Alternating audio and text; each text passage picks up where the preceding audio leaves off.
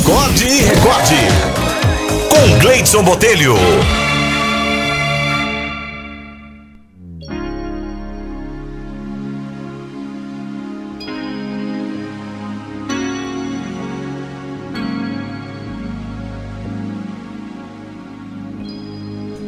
Historinha de hoje é sugestão aqui do Marcelo Amorim, parafraseando Mário Quintana. O tempo.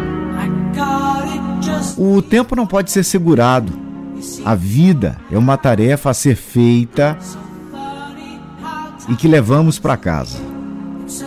Quando vemos já são 18 horas, quando vemos já é sexta-feira, quando vemos já terminou o mês, quando vemos já terminou o ano. Quando vemos já se passaram 50 ou 60 anos. Quando vemos, nos damos conta de ter perdido um amigo. Quando vemos, o amor de nossa vida parte. E nos damos conta de que é tarde para voltar atrás. Não pare de fazer alguma coisa que te dá prazer por falta de tempo. Não pare de ter alguém ao seu lado ou de ter prazer na solidão. Porque os teus amigos subitamente podem te deixar. Porque os teus filhos subitamente não serão mais teus e deverá fazer alguma coisa com o tempo que sobrar. Tenta eliminar o depois. Depois te ligo, depois eu faço, depois eu falo, depois eu mudo, penso nisso depois. Deixamos tudo para depois, como se o depois fosse melhor.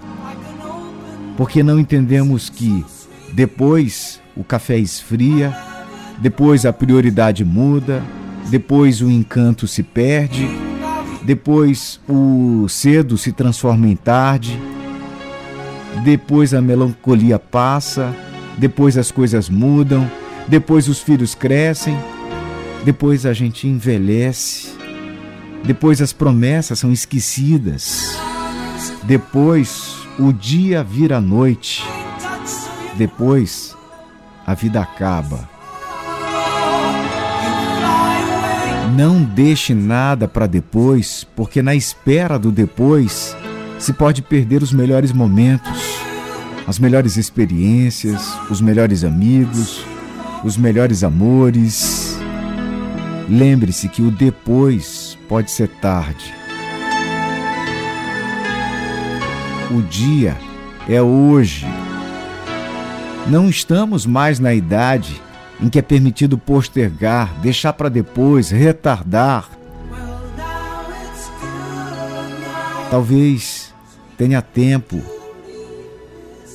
ainda dá tempo.